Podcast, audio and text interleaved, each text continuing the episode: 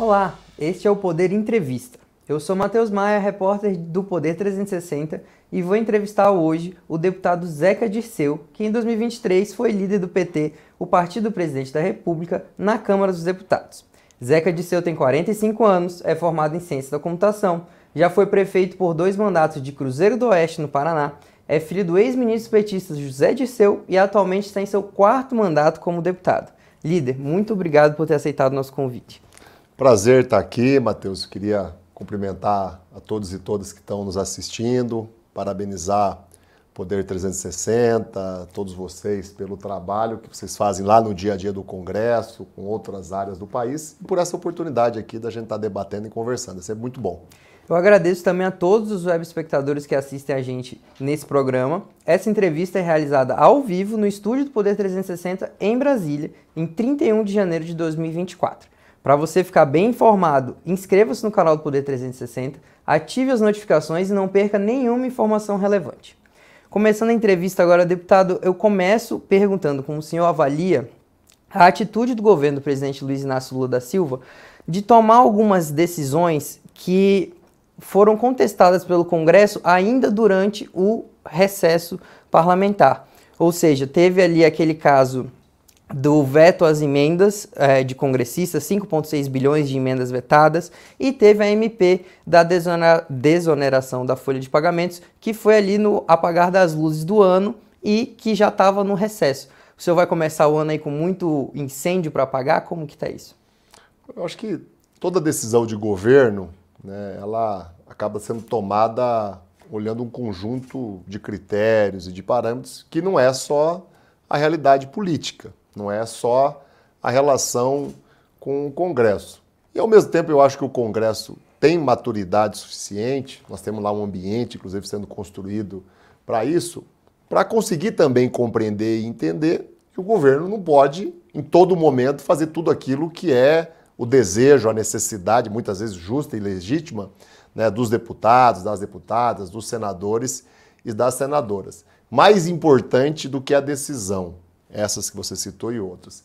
Mais importante do quanto que essas decisões são ou não polêmicas é a disposição do governo, e isso o presidente Lula tem se dedicado muito, tem orientado os ministros, tem nos orientados, para dialogar, para criar novos entendimentos a partir de uma polêmica, a partir de uma insatisfação.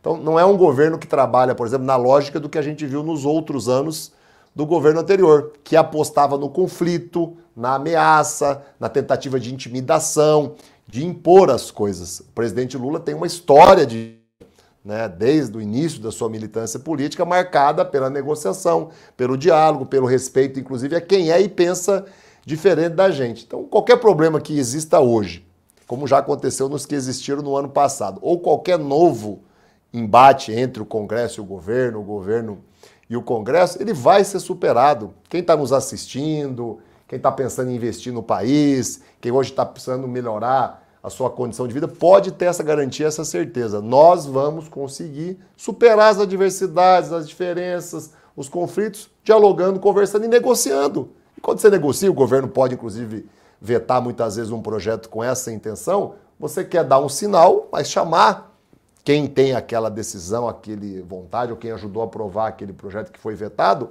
para uma conversa nova, que você estabeleça novos parâmetros, que às vezes você chega no meio termo, que é bom para todo mundo e que tem que ser bom para o país. Tem que ser bom para quem está desempregado, tem que ser bom para quem quer gerar emprego, tem que ser bom para quem está investindo no Brasil. Então eu tenho uma confiança muito grande no que a gente construiu no ano passado de relação política, no amadurecimento de uma relação que muitas vezes era nova, porque muitos atores estavam em posições distintas né, no governo anterior e tenho muita confiança na capacidade do presidente Lula de liderar isso. E nos momentos decisivos, ele fez isso depois da vitória, durante a transição, ele fez isso ao longo do ano passado inteirinho, nos momentos decisivos, ele foi para a linha de frente da negociação, da articulação política. Quando for necessário, ele vai fazer isso de novo e a gente vai chegar a um bom termo, que seja bom para o governo, seja bom para o Congresso, mas seja principalmente bom para o país.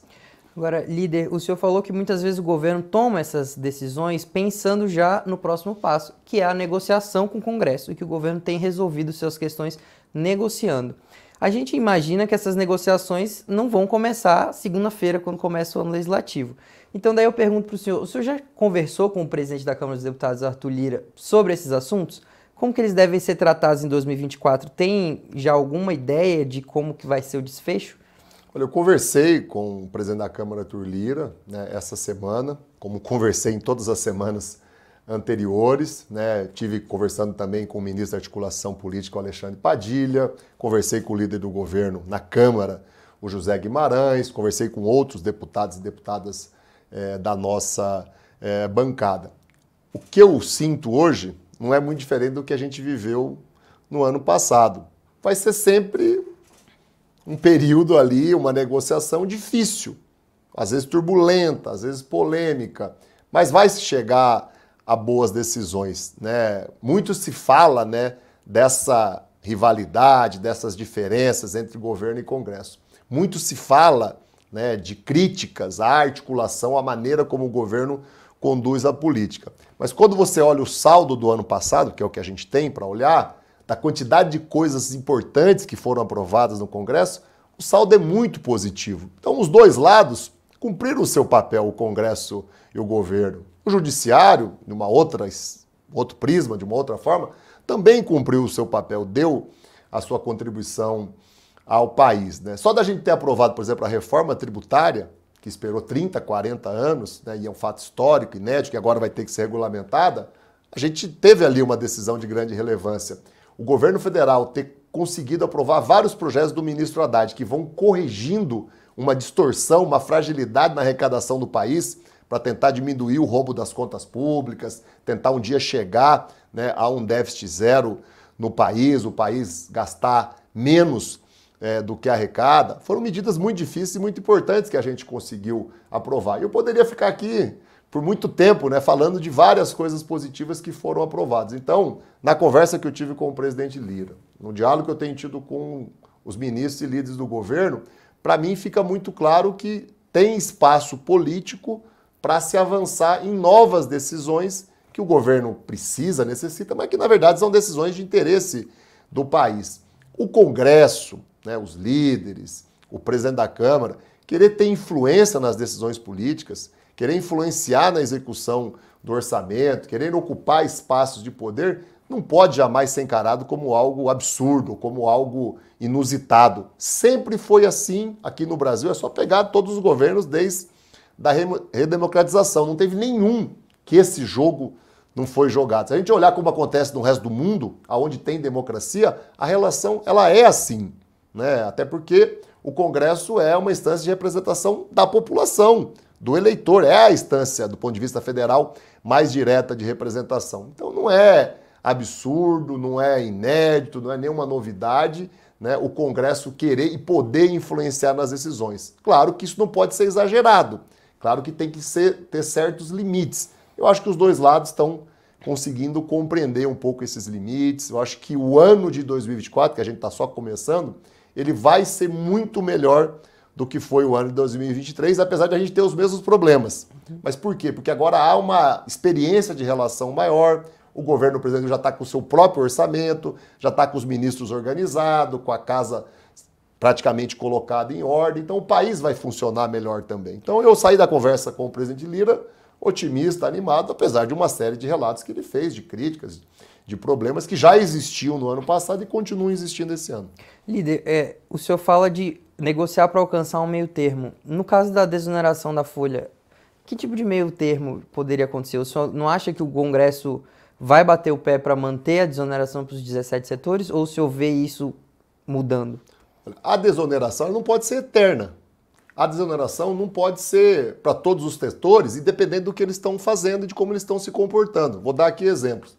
Tem um determinado setor da economia do país que está deliberadamente reduzindo seus investimentos, gerando menos emprego, contribuindo menos com a riqueza, com a arrecadação do país, que é importante para poder continuar ampliando dinheiro da saúde, da educação, melhorando os programas que melhoram a vida das pessoas. Por que esse segmento vai continuar tendo um privilégio, um benefício? Então eu acho que o veto que foi feito pelo governo, eu nem tive lá defendendo ele, sendo a favor dele, ele vai ter, no mínimo, esse papel pedagógico da gente poder debater um pouco mais é, o assunto.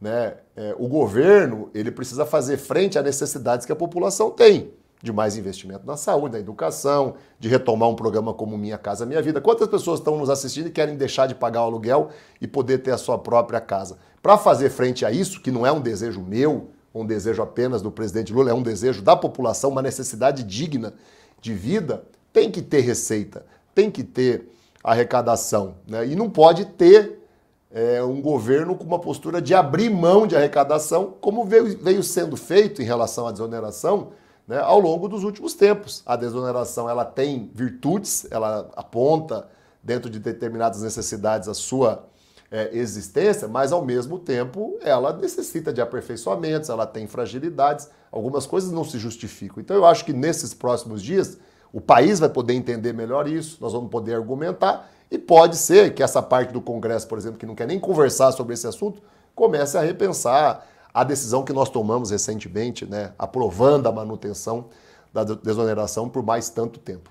Agora, líder, o senhor botou como um dos pontos positivos do ano passado no Congresso a aprovação de vários projetos ali encabeçados pelo ministro da Fazenda, Fernando Haddad, de aumentar a arrecadação, melhorar o clima fiscal do país e tal. Mas tem uma ala do seu partido, do Partido dos Trabalhadores, que ainda é contra essa insistência do Haddad em falar do, da meta de déficit zero, de brigar pela meta de déficit zero. Eu queria entender o que o senhor acha disso e se esse ano, em 2024, a gente vai poder ver a bancada do PT é, apoiando esses projetos para aumentar a arrecadação, para mudar taxação de grupos que hoje não são taxados. Como que o senhor vai ver, como que a gente vai ver o PT atuando nesse 2024? Olha, eu primeiro estou muito satisfeito com o comportamento que a bancada teve, tanto da federação, do PV, do PCdoB, como do PT. Né? Dos nossos 68 deputados, pode ter tido um, dois, no máximo três, que destoaram, fizeram alguma crítica pública. O ministro Haddad, as decisões acertadas da política econômica, que reduziram inflação, estão possibilitando reduzir juros, né? a gente teve redução agora nessa semana, as políticas acertadas do Haddad que retomaram a geração de emprego recorde no país. Né? O Brasil nunca atingiu essa marca de 100 milhões de pessoas ocupadas, o desemprego há muito tempo não era tão baixo, acho que desde 2012 o desemprego não era tão baixo. Em todas essas medidas que levaram a essas consequências positivas para o país, o Haddad teve todo o apoio da nossa bancada. Nós nunca titubeamos. O PT, a maneira como a direção é, trata disso, é um outro departamento. Né? Eu estou lá na executiva do PT, coloco as minhas posições, sou do Diretório Nacional há muito tempo, mas a bancada e o partido muitas vezes acaba é, interagindo com o governo, com a imprensa, com as notícias de forma muito distintas. Eu sou contra, mas respeito quem faz, né, qualquer tipo de crítica pública, porque ela não é necessária você fazer um integrante do governo, que é do nosso presidente, que é do PT, quanto mais fazer essa crítica pública a um ministro que é do PT e com a qualidade, o histórico já comprovado de lealdade e competência, como é o caso do Haddad. Então eu não acho razoável crítica, nunca fiz, porque a gente tem também um ambiente para fazer ela de forma reservada. Todas as vezes que a gente precisou, o Haddad reuniu a bancada. Muitas vezes ele nos procurou, nos convidou para ir até o Ministério para fazer o debate, para ouvir críticas, para ouvir sugestões. Ele fez isso, inclusive, com os outros partidos, fez com o presidente da Câmara, fez com o presidente do Congresso, fez com os líderes. Então, ou seja, é, qualquer líder político e qualquer liderança do PT teve oportunidade várias vezes de diretamente, seja para o Haddad ou para o outro ministro, de fazer a crítica. Por que fazer a crítica de público? Como eu falei, eu respeito quem faz, é do direito. Né? Mas eu não segui é, essa postura e não vi na nossa bancada ninguém com esse tipo de desejo, como eu falei, salvo uma ou outra exceção. Líder, o, o, o, governo tem colocado muita expectativa em cima do Congresso para aprovar justamente esses projetos que o senhor listou aí, é, de aumentar a arrecadação, taxar pessoas que não eram taxadas antes. É, mas tem muita gente criticando o governo, pessoas da oposição, especialistas, pra, no sentido do corte de gastos. O senhor que está dentro do, do governo e da bancada, o senhor vê algum movimento do governo na direção de corte de gastos? Falar de corte de gastos muitas vezes soa bonito, né? Agora, quando a gente vai ver a realidade da vida do país, não há espaço para isso. A vida das pessoas continua muito difícil.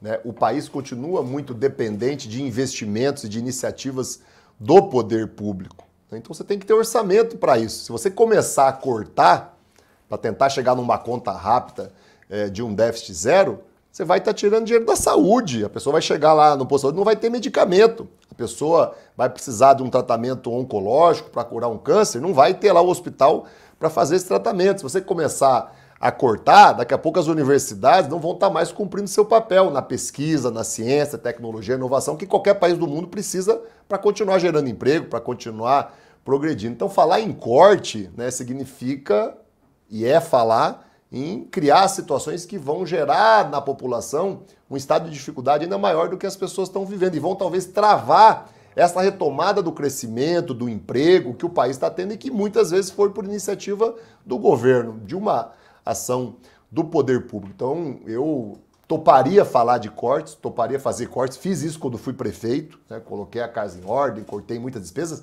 que eram despesas desnecessárias, eram desperdício de recursos, mas eu não vejo isso hoje no dia a dia é, do país, das principais políticas públicas que o presidente está implementando. Pelo contrário, essas políticas públicas, a volta do Bolsa Família, por exemplo, mais forte, mais robusto, né, a volta é, de programas voltados à agricultura familiar, subsídio para o agronegócio, né, eles são vitais. Então, como é que você vai cortar disso aí?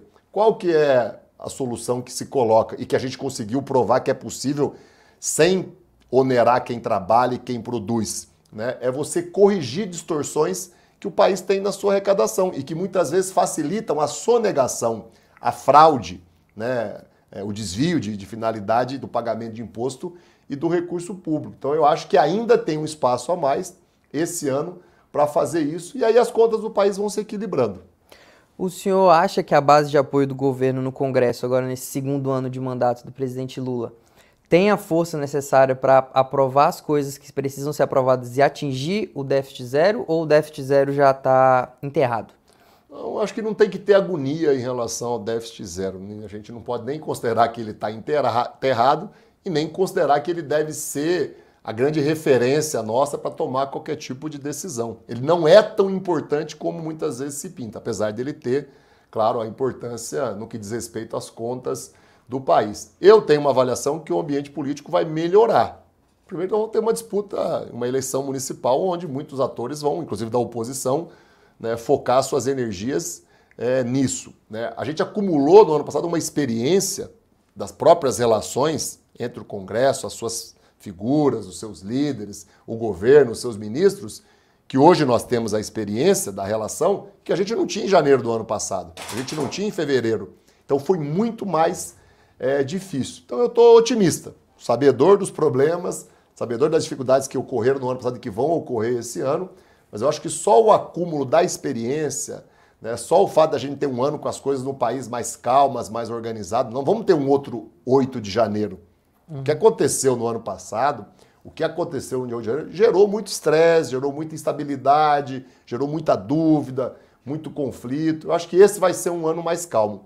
E o ano ser mais calmo, a gente ter paciência, muitas vezes ceder em algumas coisas que a gente até não poderia ceder, mas para ter um ambiente político melhor, não é importante só para o governo, não é importante só para a classe política, é importante para o país, para o ambiente de negócio ser favorável, para quem está fora, os investidores, como fizeram no ano passado, apostar no Brasil. O Brasil foi o segundo destino no mundo todo para investimento internacional. Entre outras coisas, por que aconteceu isso? Porque a gente foi acalmando as coisas aqui. O presidente Lula, antes de começar o governo, colocou lá a marca que ele queria: união e reconstrução. Quando ele decide fazer isso, conversar inclusive com governadores que estão na oposição, respeitar eles, conversar com prefeitos que tiveram na campanha do nosso adversário a presidente, ele não faz isso só por uma concepção pessoal, a gente não faz isso só por uma estratégia de comunicação, é porque a gente sabe que para o país para os negócios dar certo, para a economia crescer, para o Brasil ser respeitado muito afora, essa unidade e esse mínimo de estabilidade, de previsibilidade, ele é indispensável. Então o país ganha com isso. A gente faz muitas vezes um esforço até que é desgastante, né, de ouvir um desaforo, de conviver com quem gosta ou não gosta da gente, né, pensando nessa perspectiva maior de criar um ambiente no país. O Brasil né, chegou em 2012, 2013 a sua menor taxa de desemprego da história, o nível de emprego, a quantidade de empregos gerados por ano, em alguns anos passou de 2 milhões de carteiras assinadas, chegou quase perto de 3 milhões. Foi só começar a confusão, tumulto, aquelas primeiras manifestações de 2013, depois o impeachment de 2015, que a coisa desandou.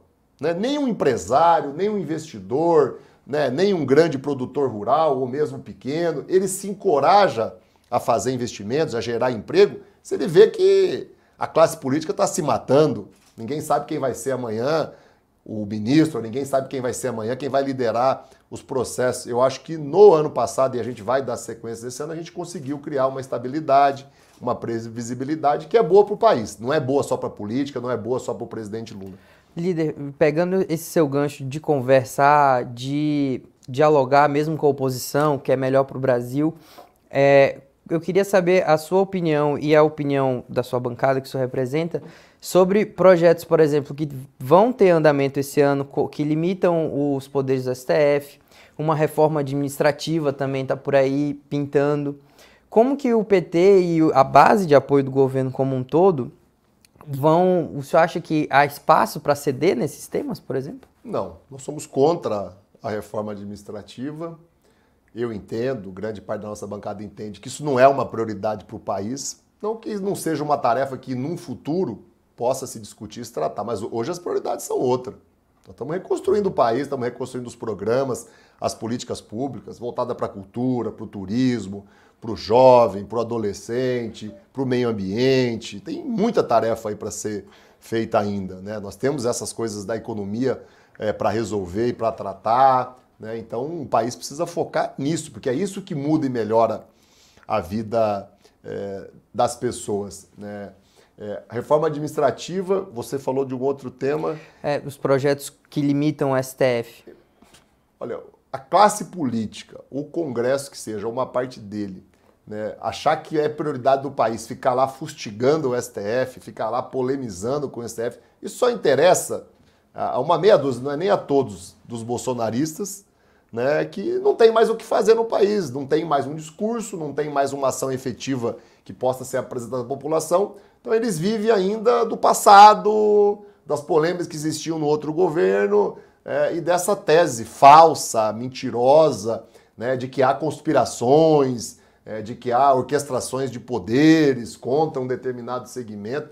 O Supremo, o Judiciário, toma decisão acertada e errada em relação a nós, em relação a quem for governo de nós, em relação a quem é oposição. Isso é da natureza humana, isso é da natureza das instituições. Né? Agora, você querer derrubar um outro poder por causa disso, você querer limitar a ação de um outro poder é, em razão disso, não me parece razoável. Da nossa parte, não vai ter apoio nenhum. E eu não vejo na Câmara, não sei como é no Senado, falam de é, possibilidades diferentes lá, mas na Câmara eu não vejo nenhuma possibilidade disso virar um assunto importante, uma pauta, qualquer medida para constranger o Judiciário, o Supremo Tribunal Federal ou mesmo limitar poderes. Eu acho que eles estão cumprindo um papel que é muito importante. Olha o papel que o TSE cumpriu na eleição. Se não fosse o TSE, o que teria acontecido com o país? Nós teríamos talvez voltado para uma ditadura. Nós estaríamos diante de uma instabilidade aqui sem fim. Até hoje ninguém saberia o real resultado da eleição.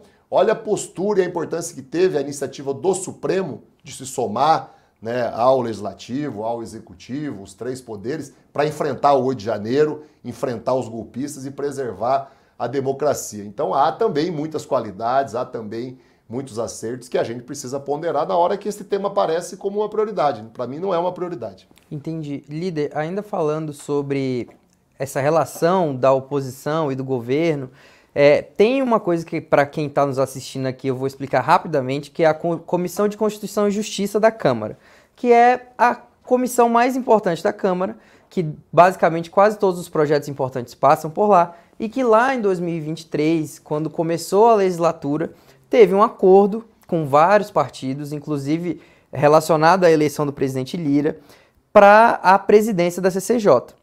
No primeiro ano, era de vocês, do PT, o presidente Rui Falcão ficou 2023 inteiro no comando, e no segundo ano, a, o acordo à época era de que seria o um nome do PL. Eu queria saber se o PT vai apoiar o nome do PL para a CCJ, como que estão essas negociações, como que está isso? Continua valendo o acordo? Olha, eu não acompanhei o acordo nesse nível de detalhe, então eu não sei se de fato assim ocorreu. Que houve um acordo, ele houve, e qual era o acordo que eu acompanhei, que a grande maioria dos líderes acompanharam? É que haveria um rodízio entre os principais e os maiores partidos, não só da CCJ, mas das outras posições também muito importantes, como é uma relatoria do orçamento, como é presidir a comissão de orçamento, e de fato, no ano passado, isso foi cumprido né? o PT, União Brasil, é, o PSD, o PL, cada um acabou ficando ali com um espaço de poder nas comissões ou nas relatorias de grande importância. O presidente Lira, junto com os líderes, eu acredito, vão conseguir novamente reestabelecer esse equilíbrio. Nem o PT pode ser excluído, nem o PL pode ser excluído. Agora, qual vai ser a tá presidência, a comissão, a relatoria de grande importância? Eu acho que não está definido e não é o principal parâmetro. Se cada um tiver um espaço de poder de bastante importância, significativo, eu acho que o acordo está mantido, o ambiente de entendimento, inclusive entre os partidos que são da base do governo com o da oposição e com a mesa diretora da Câmara, eu acho que ele vai ser preservado. Eu acho que a gente teve um ano de boa convivência, apesar de ter lá seis, dez deputados que insistem naquela tática que eu já falei há pouco da agressão, do xingamento, de empurrar alguém, de tentar criar é, uma cena ridícula, inclusive, né? mas que acaba polemizando nas redes sociais e acaba gerando curtidas, é, comentários. Eles estão prestando um desserviço ao país, à política, à democracia. Mas tirando esses 10, 15, o comportamento da grande maioria lá foi de muita serenidade, foi de muito é, equilíbrio, e eu acho que o presidente da Câmara, junto com os líderes, conseguiu mais ou menos dividir os espaços de poder de uma maneira justa e equilibrada. Lembrando que o PT estava no prejuízo e estava excluído dessas principais posições há muito tempo. Então, a nossa bancada no ano passado, né, e nem foi por ajuda do governo, foi pelos entendimentos que a gente construiu, a nossa bancada conseguiu se posicionar muito bem. A gente presidiu a CCJ, que você já disse, é a principal comissão porque é uma das terminativas mais importantes. A outra terminativa, são só duas, é a, fiscaliza a finança e tributação, que nós presidimos também. Né? Foi o deputado Rui Falcão na CCJ, o deputado Paulo Guedes na de Finanças e Tributação. Nós voltamos a presidir duas comissões que são históricas para o PT, para os nossos filiados, que é a do Trabalho, teve lá o deputado Ayrton Faleiro, e a de Direitos Humanos com a deputada Luiziane, que é lá do PT é, do Ceará. Né? E ocupamos o espaço da mesa, né? com a Maria do Rosário, né? na segunda secretaria, o deputado Gilmar Tato como secretário é, de comunicação da Câmara, a deputada Ana Paula Lima como secretária da Infância, né? a deputada Benedita, eleita, né? virou a secretária, a coordenadora de toda a bancada feminina, de todos os partidos da Câmara. Eu devo estar esquecendo aqui de algum outro espaço, mas a gente conseguiu voltar com a bancada de 68 deputados, a segunda maior da Câmara, a ter um protagonismo que é do nosso tamanho. É isso que nós vamos brigar novamente e exigir nesse ano. E eu acho que o PL está no papel dele de também querer ter um espaço relevante, porque é uma bancada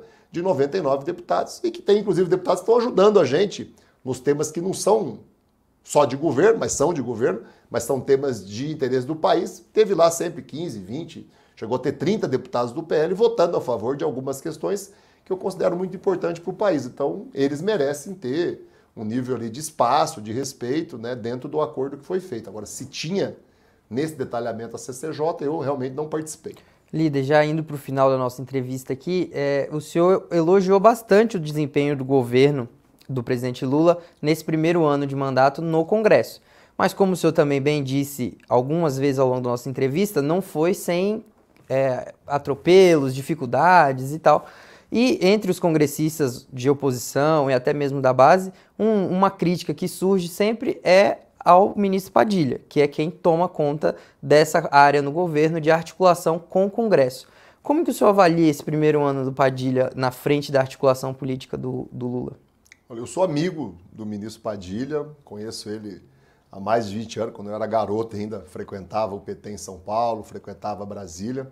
Né? Eu fui prefeito, eleito em 2004, reeleito em 2008. O ministro Padilha era subchefe de assuntos federativos, né? depois virou ministro da saúde, ministro da articulação política, acho que antes. Né? E foi uma pessoa que comigo sempre teve um trato muito correto, né? sempre foi uma pessoa de cumprir é, palavra. Sabe? Se tem um líder ou outro que tem queixa dele, é esse líder que tem que expressar, que tem que justificar isso. Né? Eu sinto que da parte do presidente Lula ele tem uma confiança muito grande, ele é uma das pessoas mais íntimas do presidente pela relação política, mas também porque é médico do presidente, da família do presidente, porque é do estado de São Paulo. Né? O presidente tem elogiado ele em inúmeros momentos que eu já é, presenciei. Né? E acho que se tem alguém questionando o trabalho dele, fazendo algum tipo de crítica, faz parte do processo, como outros ministros já foram criticados, são criticados, né? Eu não vejo por que tratar a situação dele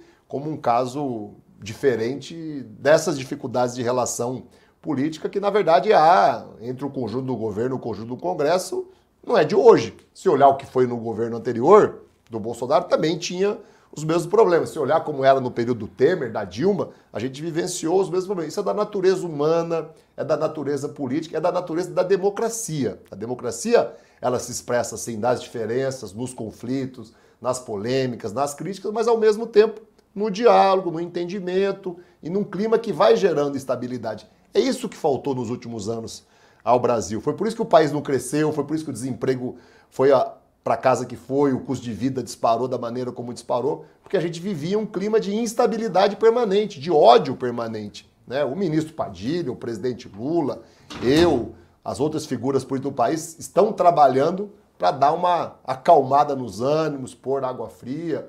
Qualquer crítica que venha a ser feita também, como eu falei, ela é do direito de quem faz. Eu procuro não fazer publicamente, porque não acho razoável. Quem pensa que é razoável e faz, eu só tenho que, que respeitar. Da nossa bancada, do nosso partido, o ministro Padilha tem a confiança, tem o apoio, né? e ele tem as condições, entre os erros e aceitos, as suas qualidades e seus defeitos, de continuar ajudando o país, de continuar ajudando o, o presidente Lula e tendo êxito, inclusive com a ajuda do presidente que toma a frente de algumas articulações políticas, nos temas que a gente vai votar e aprovar esse ano. Líder, para encerrar agora de vez, eu queria ir para um lado mais regional. Um, um dos grandes, umas grandes mudanças que teve aí do governo federal esse ano foi em Itaipu, que é lá no seu estado, no Paraná, e que está sendo liderada, presidida agora por um petista também, o Enio Verri, que era seu colega de, de Câmara até pouco tempo atrás. É, e está passando agora com a renovação dos contratos de Itaipu, a mudança na tarifa, está tendo um impasse entre o Brasil e o Paraguai. O senhor que é muito interessado por causa do Estado, das questões do Estado, como que o senhor acompanha esse caso e qual que o senhor espera que seja o desfecho? Será que vai aumentar a conta de luz?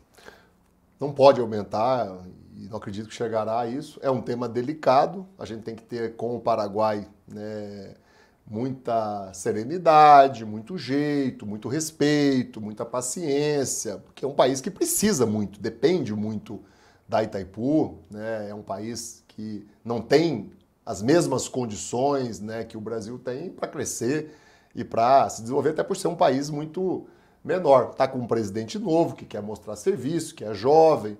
O Enio vai saber conduzir bem isso. O presidente Lula está ajudando também na condução. O Paraguai vai saber entender também que o Brasil tem certos limites para poder ajudar é, o Paraguai e vai chegar é, num bom termo. Talvez demore um pouquinho mais do que seria o razoável, já demorou, mas aí, como eu falei, é da natureza das relações democráticas, das relações de respeito entre duas nações, entre dois países que têm a sua autonomia e que têm uma usina em conjunto que é muito exitosa, que é de muito sucesso. Né? O Enio foi o nosso líder aqui, teve meu apoio quando foi líder né, me apoiou quando eu me apresentei né, o meu nome para ser líder da bancada no final de 2022. Ele ainda era é, deputado federal. A gente tem uma excelente realização e está fazendo um trabalho pela Itaipu fantástico.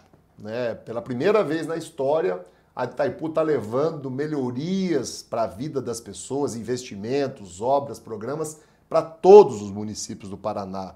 Para 30, 40 municípios também do Mato Grosso do Sul, além dos investimentos que a Itaipu faz no próprio Paraguai, que ampliou muito é, esse ano. Então eu acho que ele já provou no primeiro ano, até por essa toda ampliação dos investimentos, da dinâmica do funcionamento da empresa, né, que tem competência, tem tarimba aí para tocar um embrólio que já não é de hoje, muito já se falava antes né, desse anexo C, desse detalhe do tratado, assim que vencesse as dívidas, né, assim que a Itaipu vivesse um novo momento, mas a decisão não vai gerar nenhum prejuízo ao Brasil, não vai gerar nenhum aumento na conta de luz e não vai ser uma decisão, é claro, desrespeitosa com o Paraguai, vai ser uma decisão que o Paraguai né, vai ser convencido né, pelos benefícios que tem com a Itaipu, com a energia, né, de que também para o Paraguai é benéfico e é importante. Vai chegar a um bom termo.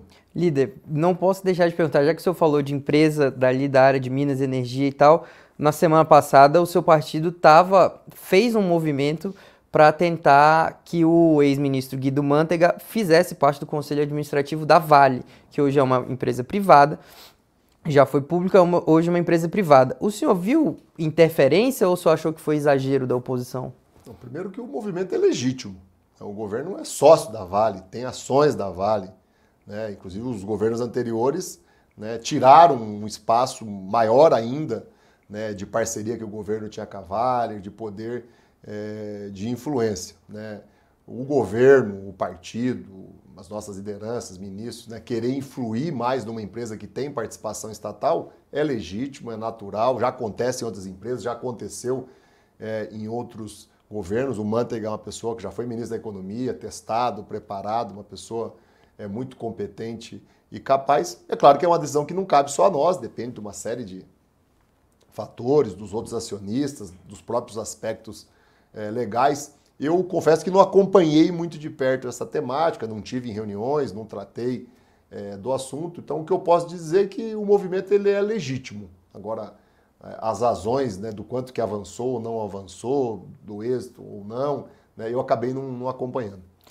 Bom, gente, chega ao fim esta edição do Poder Entrevista. Em nome do Jornal Digital Poder 360, eu agradeço ao deputado Zeca Dirceu e também agradeço a todos os web espectadores que assistiram a este programa. Essa entrevista foi realizada ao vivo no estúdio Poder 360 aqui em Brasília, em 31 de janeiro de 2024. E lembre-se sempre que para ficar bem informado, tem que se inscrever no canal do Poder 360, ativar as notificações e não perder nenhuma informação relevante.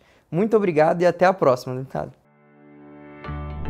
Poder Monitor, a ferramenta mais completa para monitorar os três poderes. Acesse agora poder.cc/monitor e ganhe 30 dias grátis.